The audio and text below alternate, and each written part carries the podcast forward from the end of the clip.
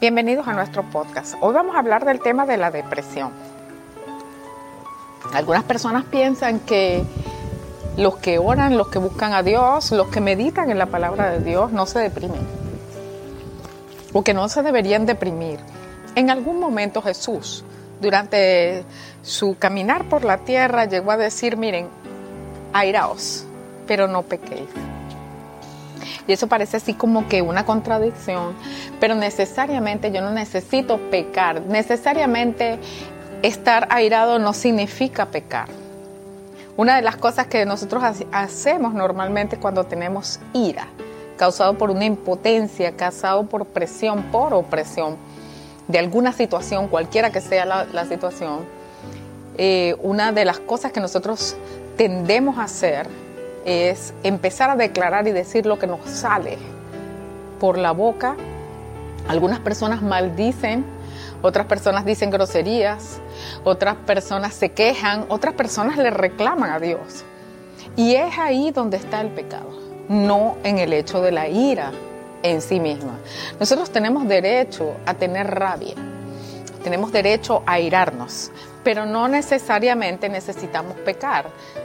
Algunas veces lo que tenemos que hacer para calmar la ira y esa rabia y esa energía, transformar esa energía en movimiento. A lo mejor nos hace falta irnos a correr a un parque y botar toda esa energía y mantener la boca cerrada para no ofender a Dios sobre todo para no ofenderle. Y a medida que vayamos corriendo y botando esa energía negativa, y que además de eso la ira la vamos drenando, empezar a declarar la palabra de Dios. Diga el débil fuerte soy, todo lo puedo en ti, Señor, tú estás conmigo, no se duerme ni se adormece el que guarda a Israel. Amén.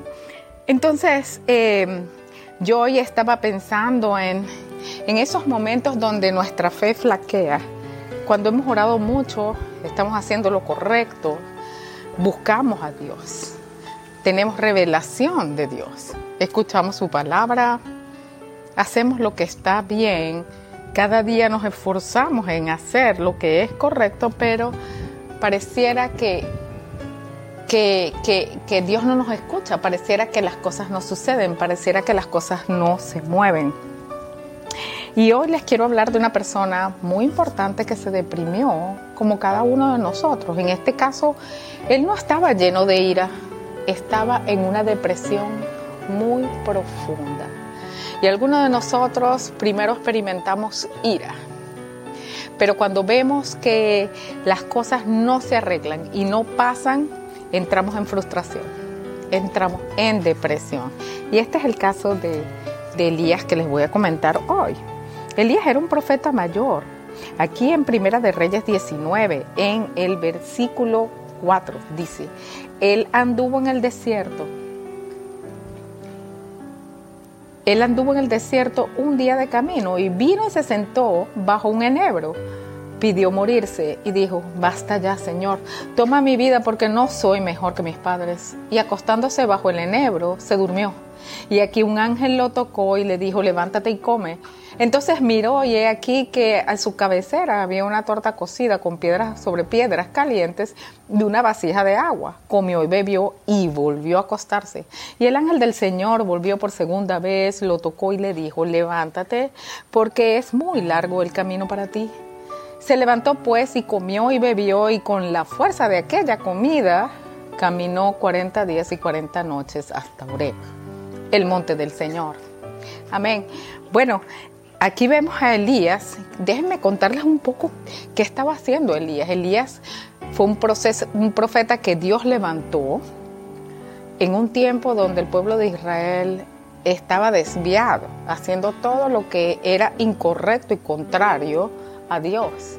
Y la razón de esto es que eh, el rey del momento, que se llamaba Acab, se había casado con una mujer llamada Jezabel y esta mujer era idólatra.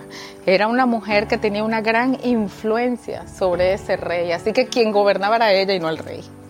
Increíble. Ella tomaba el lugar del rey, hacía lo que le daba la gana con el rey y, estaba conduciendo el país, al todo el pueblo de Israel por el mal camino. Eh, y sobre la idolatría, etcétera, etcétera, etcétera. Dios levanta a este profeta y él acababa, cuando él entra en depresión, justo antes él había eh, llamado al poder de Dios y el poder de Dios habló por sí mismo, transformando y haciendo un gran milagro.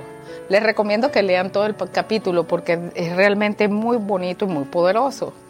Pero yo me quiero referir es al sentimiento, al sentimiento de este profeta, de esta persona después de esto.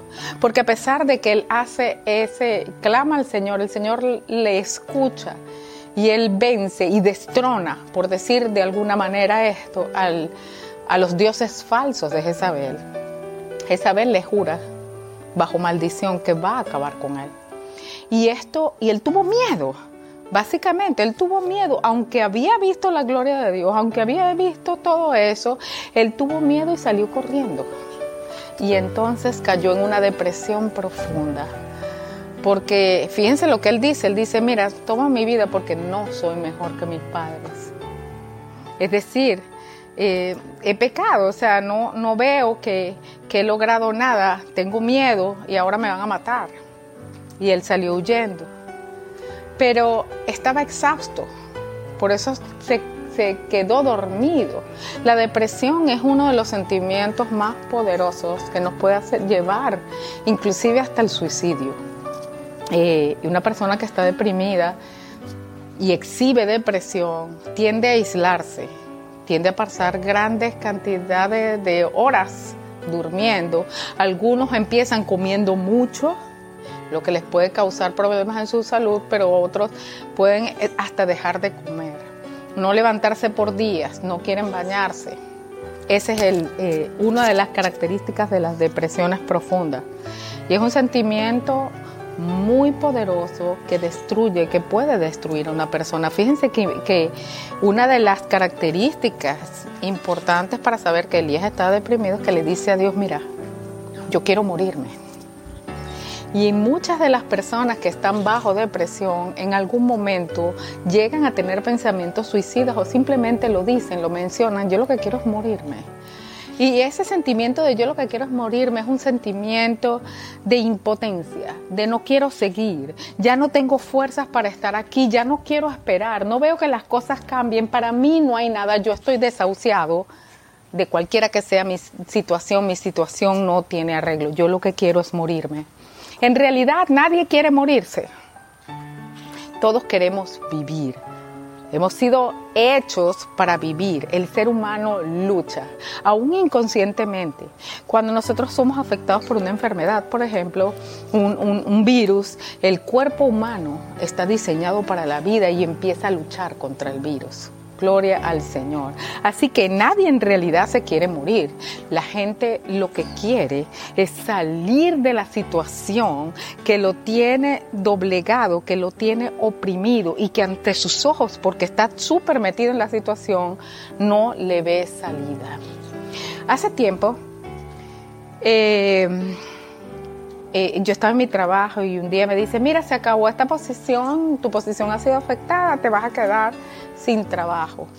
Y yo recuerdo que, que un manager se sentó conmigo y me dijo, mira, yo quiero que tú veas no el pedacito donde estás, sino que abras tus ojos y veas todas las otras posibilidades.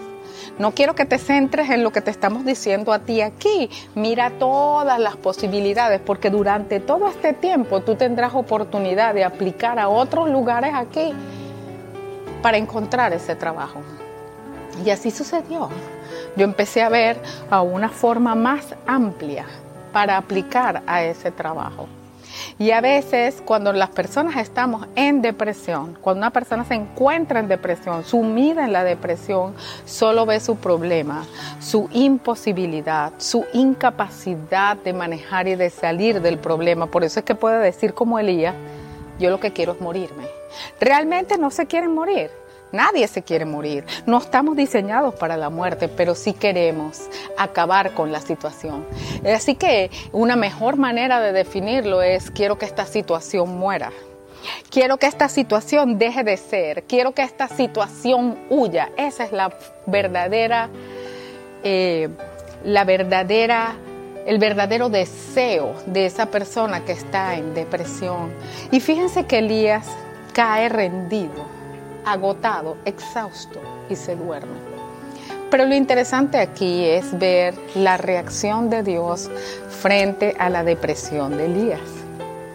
Qué interesante porque el Señor no vino a recriminarle ni vino a acusarlo, sino que tuvo misericordia de él y los ángeles vinieron a cuidarlo, vinieron a servirle. Él estaba solito, ¿para dónde se iba a ir? Él no tenía nadie que le iba a hacer una sopa caliente ni le iba a consentir, pero Dios es nuestro guardador. Así que aquí lo demuestra. Él envía un ángel, el ángel lo sustenta, pero no lo sustenta con el espíritu, mira, déjame, lo sustenta físicamente, le da una comida caliente y él sigue durmiendo. Algunas veces cuando estamos muy cansados es correcto sentirnos cansados y decirle, Señor, con toda, con toda sinceridad, yo estoy cansado. Señor, yo quiero descansar guarda mi sueño. El Señor nos va a permitir descansar. Algunas veces lo único que necesitamos para ver la luz de Dios es descansar. Y reconocer que estamos cansados, no somos superhéroes. Reconocer que estamos cansados.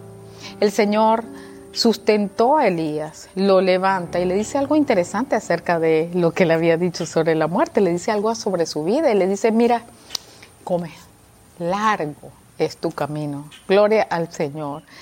Y Él come, es sustentado, pero luego el Señor lo invita a encontrarse con Él y eh, según la, descripción de la escritura, Elías vuelve a tener un encuentro con el Señor, que debe haber sido maravilloso. Yo no puedo decir que fue maravilloso, pero tuvo que haber sido maravilloso. Y no solamente eso, sino que el Señor le da un nuevo mandato a Elías, le da una nueva asignación, pero además de eso le pone a tres personas. Le dice, mira, Abdías te va a ayudar Jehú te va a ayudar y ve y busca a Eliseo. Entonces Eliseo era, fue el relevo de Elías. Eliseo fue el alumno y las otras dos personas fueron guerreros. Estas tres personas terminaron con eh, la opresión que había sobre el pueblo de Israel ejercido por ese rey y esa mujer que, que era la esposa del rey, que había hecho todos los desastres con los profetas y había hecho cosas terribles. Hasta ahí llegó esa mujer. Hasta ahí llegó el reinado y, el, poder y la autoridad y el desastre que esa persona estaba haciendo. Y el Señor le dijo a Elías, le dijo, mira, este grupo de gente lo va a manejar Abdías, este otro grupo va a ser Jehú, pero lo que no acabe Jehú y no lo acabe Abdías, lo va a acabar Eliseo. Gloria al Señor. Ustedes se dan cuenta de que en ningún momento dice, y tú vas a hacer esto. No, no, lo único que tenía era que ir a hablar con el rey.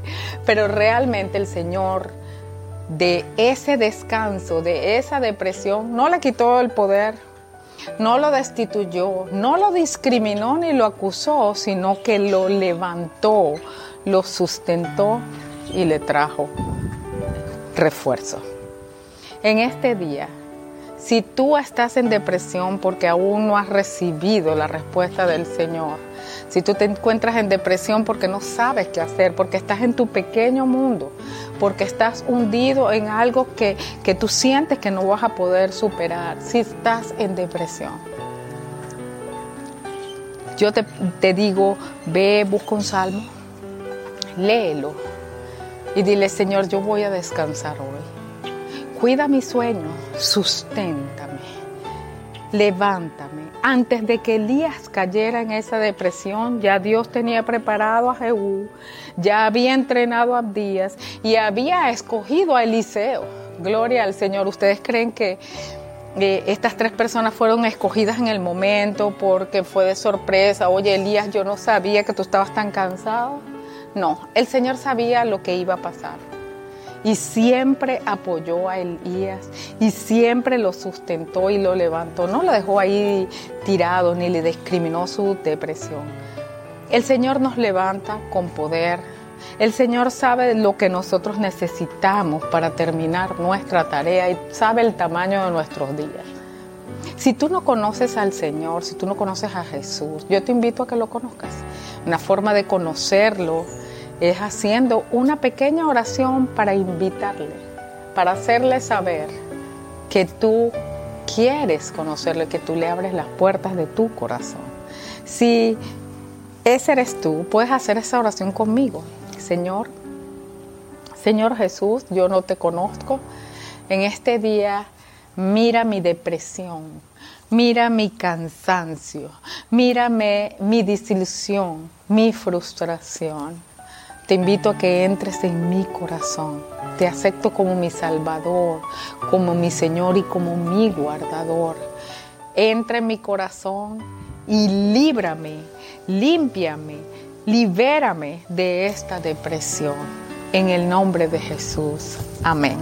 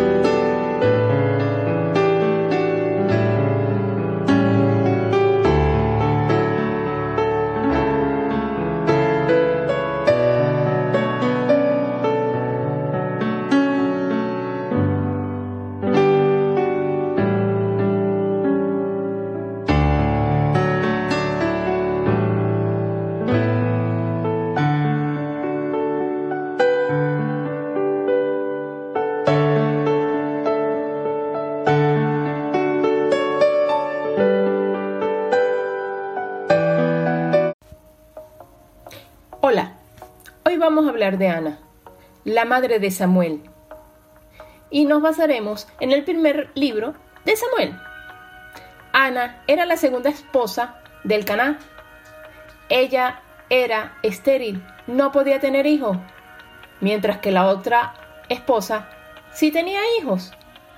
El esposo de Ana igual la amaba, y le decía que si el amor de él no era suficiente, que por qué quería tener un hijo. Pero Ana igual le pedía a Dios un hijo. Ella estaba triste y quería tener un hijo. A lo largo de la historia de Primera de Samuel, vemos la devoción de Ana a Dios. Ana no perdió la esperanza en su angustia a pesar de que el tiempo pasaba, mantuvo su fe. Es un ejemplo que no debemos perder la esperanza de las peticiones que realizamos a Dios. Otra enseñanza de la historia la vemos en Primera de Samuel 13, donde Eli, el sacerdote, al ver que Ana estaba orando en voz baja, pensó que estaba borracha nosotros a los ojos de los demás podemos parecer borrachos o locos a realizar nuestra petición, pero hay que seguir con la esperanza que Dios nos dará lo mejor.